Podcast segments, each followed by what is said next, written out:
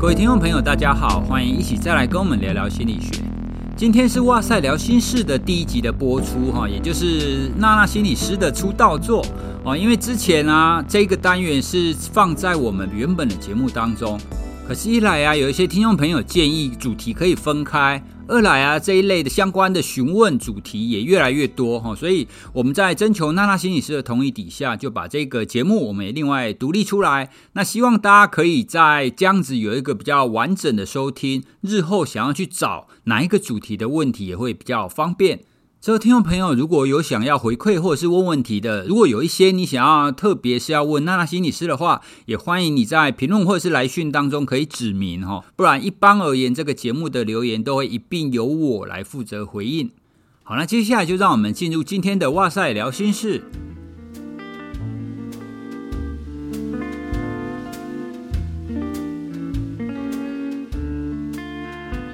Hello，欢迎来到哇塞聊心事，陪你聊心事。我是心理师娜娜。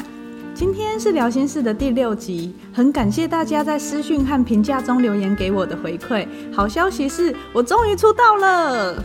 这时候呢，背景应该要配欢呼声。如果啊是一开始就有收听哇塞心理学的听众，就知道我原本录音很不自然，被说很像是对着小朋友在说话，然后编辑也说我很像幼幼台的姐姐。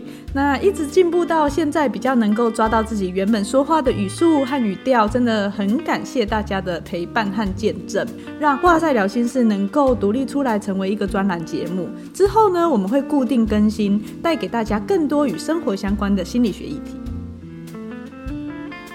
今天的主题想要跟大家来聊聊悲观的好处。在日常生活中，当我们有一些负面的情绪表达的时候，你身边的人都是怎么回应你的呢？嗯，是不是总是要求你要乐观一点？比如说啊，要上台表演或是比赛之前，如果你说哦，我好紧张哦，等一下如果失误了怎么办？别人可能就会回应你，哎呀，你不要那么悲观啦，不会的，你一定会表现得很好，可能还会附赠一个大拇指比赞给你之类的。好像啊，从小到大，身边的人总是鼓励我们要乐观，悲观变成一种需要改善的缺陷。可是，悲观一定不好吗？我们只能乐观吗？今天就是要来谈，如果悲观不是过度的，其实对我们可能也是有正面帮助的哦。那先说一下悲观的定义，就是啊，一个人他面对一件事情，会比较倾向解读或相信事情是糟糕的，而且是每况愈下的。比如说，眼前有杯子，然后装了一半的水。乐观的人可能会说还有一半的水，悲观的人就会说只剩半杯水，或是会去强调有一半已经空了，大概是这样子的差别。那悲观里面呢，又有一种叫做防御性悲观，这边的防御指的就是防范、预防的意思。防御性悲观呢、它算是一种心理策略，就是遇到事情的时候，这个人会先想到最坏的结果，可是呢，他们会极力的希望可以消除内心对挫败的那个焦虑感，所以他就会回过头来想啊，诶，如果我不想要这样子的结果，那我现在可以做什么来改变呢？然后进一步去产出因应的策略和行动计划。对于防御性悲观的人来说，他追求成就的主要动机是为了消除内心不舒服的感觉，才未雨绸缪的准备。举个例子来说啊，我有一个朋友，他就是防御性悲观的人。他从读大学到研究所，几乎每学期都拿书卷奖。我就问他说：“哎，你是不是很喜欢读书啊？”结果他竟然回我：“我只是不喜欢书的感觉。”听起来超帅的。我试着回想。对耶，我们小时候玩游戏打麻将，他只要输了，就会翻桌把牌都推掉的那种。嗯，当然他长大是有改善啦，不然可能会没有朋友。但是啊，长大以后他就是熟知自己这种不喜欢挫败的感觉，所以他都会事先安排好读书计划，反而啊就可以取得更好的表现。那既然防御性悲观听起来好像还不错，为什么大家还是对悲观避之唯恐而不及呢？主要是因为一般人对悲观的概念比较贴近消极性的悲观。消极性悲观，他一样遇到事情都会先去想不好的结果，但和防御性悲观主要的差别在后续，这个人会采取不同的因应策略，也就是说处理的方式。消极性悲观的人遇到事情以后，很容易就会被焦虑或忧虑的情绪淹没，可能呢、他是无止境的灾难化，就是负向思考像滚雪球一样越滚越大，或是啊，他就直接跳到最后说啊，反正一定会很糟糕这样的结论。重点是他不觉得自己能做什么事情来改变这个结果，所以就倾向采取逃避的阴影或是摆烂的态度。最后，当然他预想的坏结果就会真的发生。如果是这样的情形，身边的人会因为很怕你落入这种悲观自毁的漩涡，难免就会急着想把你拉出来，要你乐观一点。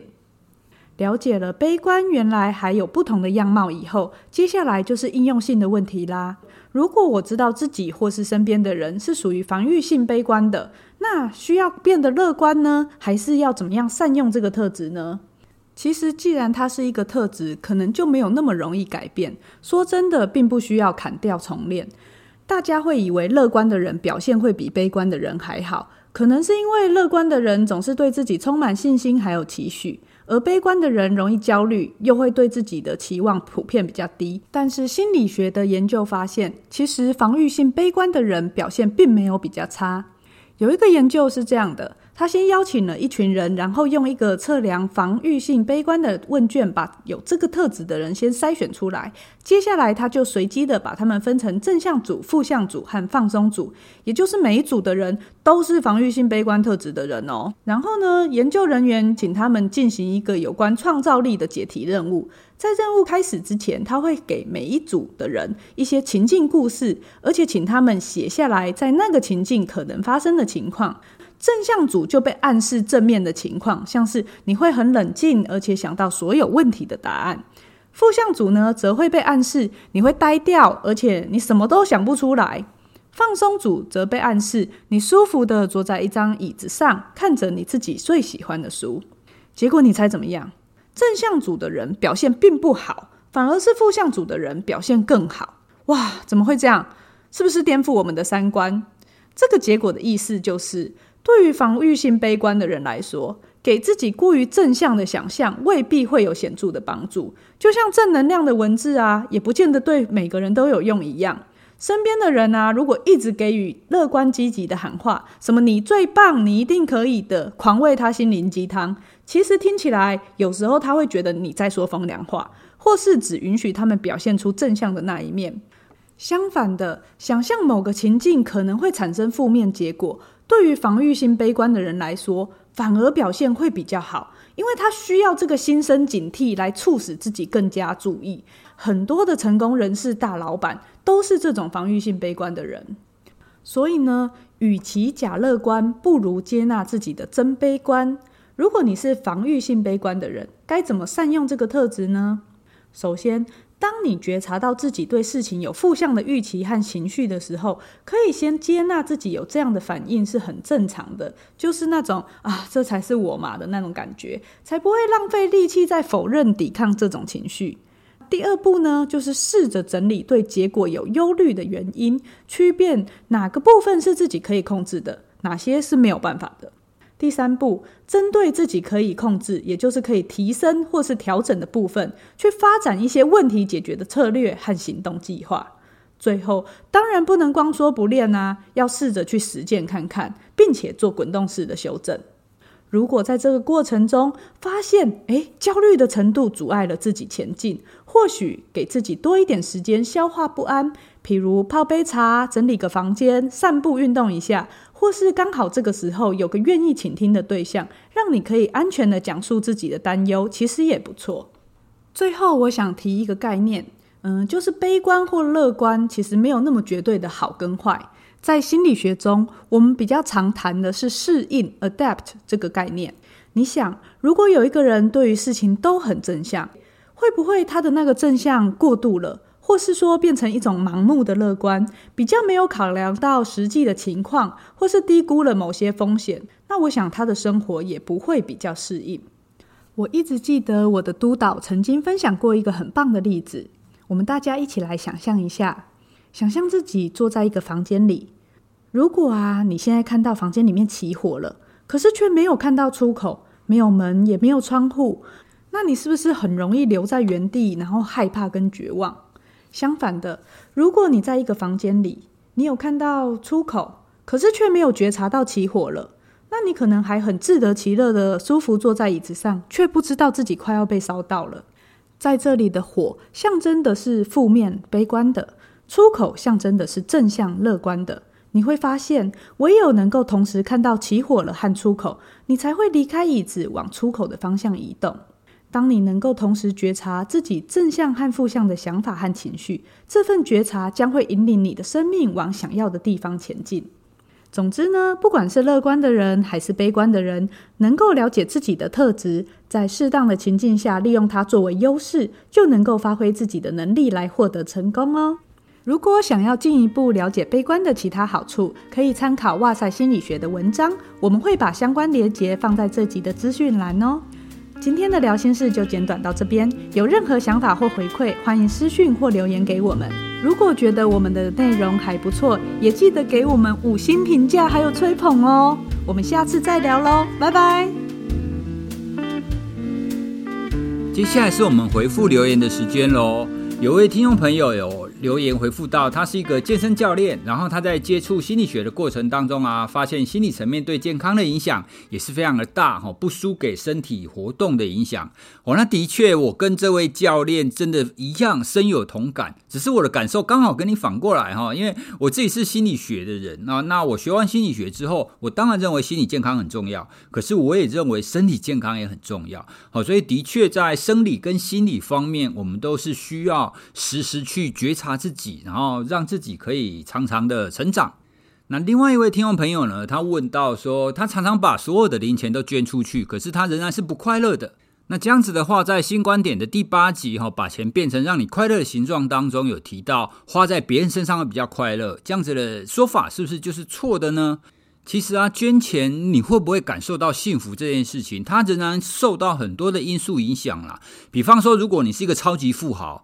那超级富豪捐出去一百万而言，对他而言可能没有差异多大。但是如果你只是一个一般的小老百姓，那你捐一百万，哦，这这这是影响重大了哦。好，所以同样的金额，不同的人捐出去，他的想法也会不太一样。好，这是第一个。第二个呢，当你在捐钱的时候，你到底知不知道这个钱是用到哪里去了？这也很重要。比方说，我们常常在便利商店有看到那些捐钱桶。如果你的捐钱是你买完东西，然后顺手把这个零钱捐出去，那这样子你感受到那这个快乐程度相对就会变得比较小。可是呢，如果你知道你捐的这一笔钱是帮助了某某儿童的营养午餐，或者是帮助了某某儿童的就学，那你的感受就会不一样。哦，所以同样是捐钱这件事，它也会因为我们的执行方法不一样，而会有感受差异的不同啦。好啦，在这边呢，跟大家分享我个人的经验。我个人经验大概是这个样子：你把钱花在你认同的人事物上，好，就比方说你要捐钱，你认同哪一个单位，你认同哪件事，你就捐出去。这样子对你来讲，花出去你会比较觉得开心哈，因为你认为你把钱花在一个有意义的地方。还有一位听众朋友提到啊，说听了《偏见与歧视》这一集，然后非常有感触，应该要时时提醒自己不要受到偏见的影响。好，那非常谢谢这位听众朋友的回馈哈，因为在录这一集的时候啊，这样子的结果也的确是我想要达到的啦。因为这一集其实没有那么有趣，但我觉得这非常重要哈，因为在台湾，它虽然我们说是一个多元，我们是一个爱与包容的社会。但是其实我们如果真的去看的话，我们没有想象中的那么的爱与包容啦。哦，所以我们必须要理解到现在自己的心态是什么样子，我们才有办法让自己未来可以更好。还有一位听众朋友，他问到啊，为什么会有一些朋友他会去偷拍自己的睡觉的照片，或者是看起来穿起来比较清凉的照片？这样子的行为呢，会让他心生恐惧，觉得朋友好像都不值得相信哦，不知道应该要怎么穿着。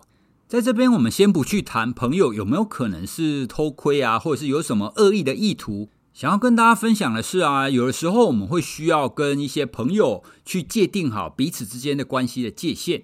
例如说，在前一阵子也有几个小模啊，他们就是在出去玩的时候，就是有其中一个，他们就拍了对方呃睡觉的照片，或者是很清凉的照片，然后传给自己的男友。哦，那那个小模知道以后，就当然是非常的抓狂啊！你怎么可以这样？我以为你是好姐妹。好，那这一类的其实就是我们刚刚讲的，他们两个本来看起来是好朋友嘛，可是事实上有其中一位他可能没有抓好那个关系的界限是什么。其中一位他感觉啊没关系啊，我们两个这么好，我们这样拍一下，而且你也没有真的露点啊，没有关系。但是当然，另外一位觉得不行啊，我们两个是女的，我们是闺蜜，所以可以。但是你男友诶，怎么可以？所以像这类的情况啊，如果我们排除有其中一方是恶意的话，你只能去想说，这就是两者之间对于彼此的隐私、彼此关系的界限没有抓好，所以一方会觉得这样可以嘛，另外一方就觉得这样不行哦。所以这位听众朋友，如果你觉得特定的几位你的朋友或者是跟他的伴侣很容易去侵犯到你的隐私界限的话，那我认为你会应该要用更清楚的方法跟他表达。而不是自己在生闷气，哦，要很清楚的让他知道你没有办法接受这样子的行为。好，以上就是我们今天的留言回复喽。如果各位听众朋友还有什么想要留言的，或是想知道的，都欢迎你私讯给我们，或者是在 Apple 底下给我们五星的评论哦。谢谢大家，拜拜。